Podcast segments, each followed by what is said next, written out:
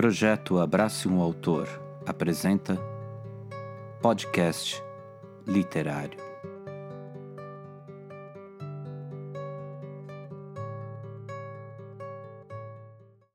Episódio de hoje: Claro Enigma de Carlos Drummond de Andrade, poema Evocação Mariana. Vocabulário: Murmúrio. Murmúrio é um barulho ou rumor contínuo e em som baixo. Púlpito é um lugar construído dentro de uma igreja, geralmente na lateral, do qual o sacerdote fala aos fiéis. Entranhar-se quer dizer penetrar, avançar para dentro de alguma coisa. Desatar-se significa desmanchar um nó, soltar uma amarra, desprender. Campina é a mesma coisa que campo ou prado, que é uma formação vegetal que não possui árvores, só vegetação rasteira. Alvura é o mesmo que brancura, que é a característica do que é branco, e também pode significar pureza. Nave é o espaço central da igreja que vai da entrada até o altar. Atroz quer dizer muito cruel, difícil de suportar. Imune quer dizer aquilo que não pode ser atingido.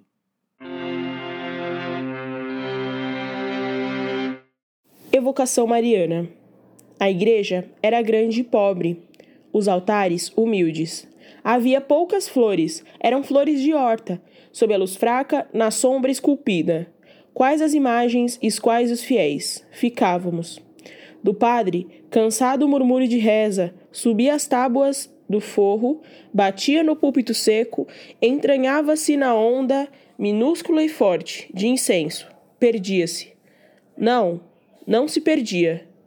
Desatava-se do coro a música deliciosa que esperas ouvir a hora da morte ou depois da morte nas campinas do ar. E dessa música surgiram meninas, a alvura mesma cantando.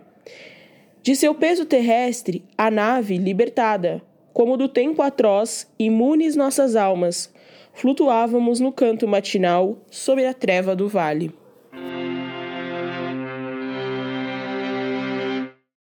Olá, sejam bem-vindos a mais um episódio sobre a obra Claro Enigma, de Carlos Drummond de Andrade, publicada em 1951. Hoje nós falaremos sobre o poema Evocação Mariana, poema que faz parte do capítulo Selo de Minas. Nesse quarto capítulo estão reunidos cinco poemas em torno das temáticas predominantes: Minas Gerais e a família Drummond. As Minas Gerais são evocadas a partir de seus elementos históricos, marcados por uma memória saudosista. Estão nessa parte Evocação Mariana, Estampas de Vila Rica, Morte nas Casas de Ouro Preto, Canto Negro, e os bens e o sangue. No poema Evocação Mariana, podemos perceber versos livres. Há quatro estrofes, cada uma encerra uma unidade de sentido, que falaremos mais para frente. Começando pelo título, Evocação Mariana. Então, evocação, uma, uma recordação, uma memória de Mariana. Então, a primeira estrofe, ela retrata a unidade de sentido da igreja e seu interior. Os verbos dessa estrofe, ser, haver, ficar, não denotam ação. Essa estrofe é totalmente descritiva. Percebe-se isso com o uso desses verbos e de tantos adjetivos. O começo da estrofe se sucede na gradação. Gradação, para quem não sabe, é uma figura de linguagem com o objetivo de propor uma sequência de palavras ou expressões que intensifiquem uma mesma ideia ou elemento, a fim de destacar esse componente dos demais, demonstrando uma espécie de crescimento, ou diminuição, ou evolução pelo qual ele passou no enunciado. Então a igreja era grande e pobre, os altares humildes. Havia poucas flores, eram flores de horta a gradação acontece aí quando a descrição que ocorre maximizada da igreja é substituída posteriormente por objetos minimizados. Então vemos a igreja, um lugar amplo, grande, os altares, uma, uma parte mais específica da igreja menor, as flores, objeto menor ainda, e por último, a origem dessas flores. Na parte os altares, vírgula, humildes, temos aqui um caso de zeugma. Zeugma, para quem não sabe, é uma figura de linguagem que consiste na omissão de um termo já expresso. E que termo é esse? O termo eram. Os altares eram humildes. Continuando, sob a luz fraca, na sombra esculpida, quais as imagens e quais os fiéis ficávamos. Aí, a oração intercalada traduz uma interferência na reflexão do curso da descrição. A segunda estrofe retrata a unidade de sentido do padre e de sua reza. Essa estrofe contém quatro orações coordenadas sem conectivos. Então elas são assindéticas. Do padre cansado o murmúrio de reza subia as tábuas do forro, batia no púlpito seco, entranhava-se na onda, minúscula e forte de incenso, perdia-se.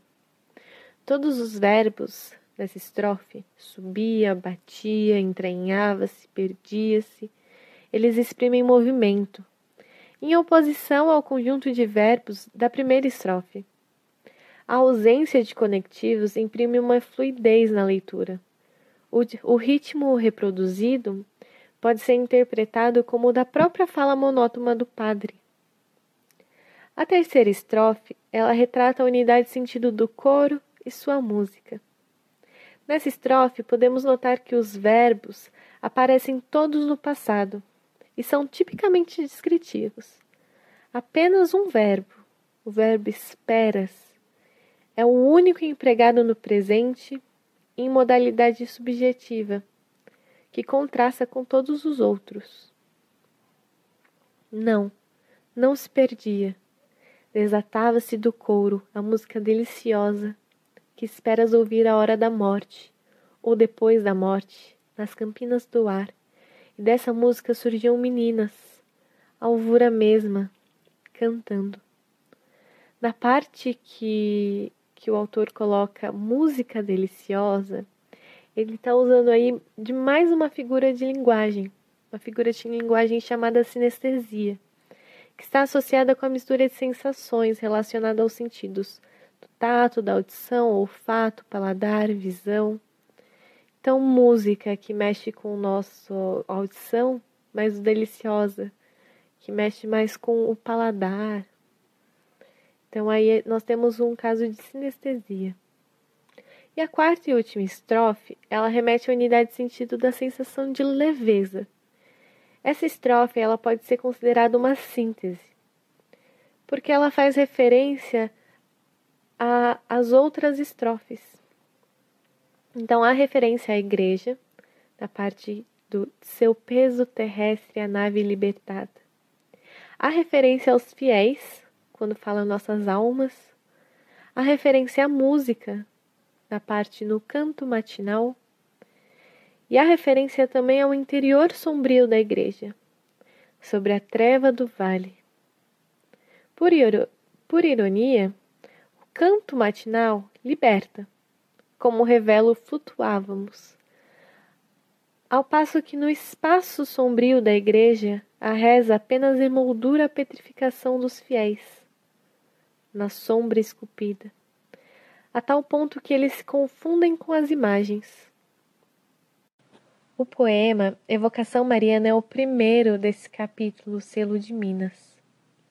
O segundo é Estampa de Vila Rica, Poema dividido em cinco partes, numeradas por algoritmos romanos.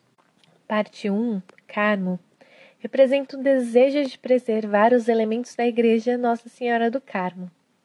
A parte 2, São Francisco, o poeta se deslumbra frente à beleza das obras de Aleijadinho e Mestre Ataíde, representantes da arte barroca da época.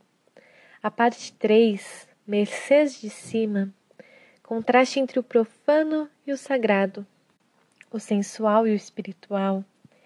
Isso na imagem da prostituta posta em frente à igreja. A parte 4, Hotel Toffoli, é, representa a necessidade de saciar a fome interior, referência à antropofagia. A parte 5, tentativa de reconstruir por meio da memória o passado da cidade de Ouro Preto. O terceiro poema desse capítulo, Morte nas Casas de Ouro Preto, é um lamento sobre a destruição que o tempo e os fenômenos naturais operam sobre as casas de Ouro Preto.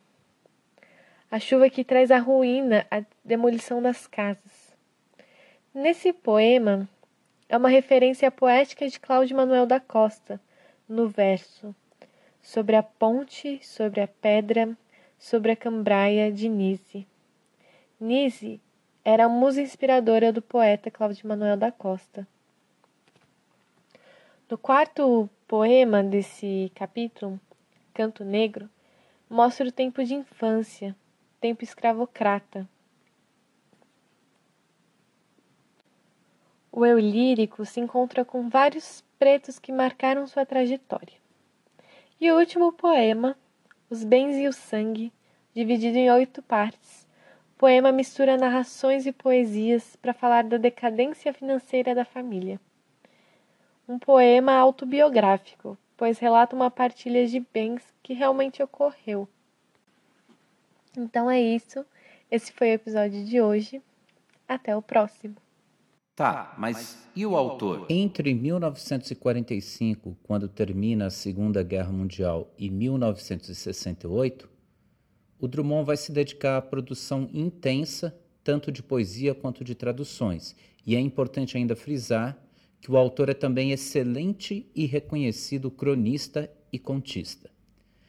Nessa fase destacam-se os livros Poesia até Agora, de 1948, Claro Enigma, de 1951, Fazendeiro do Ar, de 1953, A Vida Passada a Limpo, de 1959, Boitempo, de 1968. Essa fase é marcada por forte ceticismo, percepção dos antagonismos da vida contemporânea, pessimismo desesperançado, rigor vocabular e manejo engenhoso das palavras. Projeto Abrace um Autor apresentou Podcast Literário. Apoio Instituto Federal de Educação, Ciência e Tecnologia de São Paulo.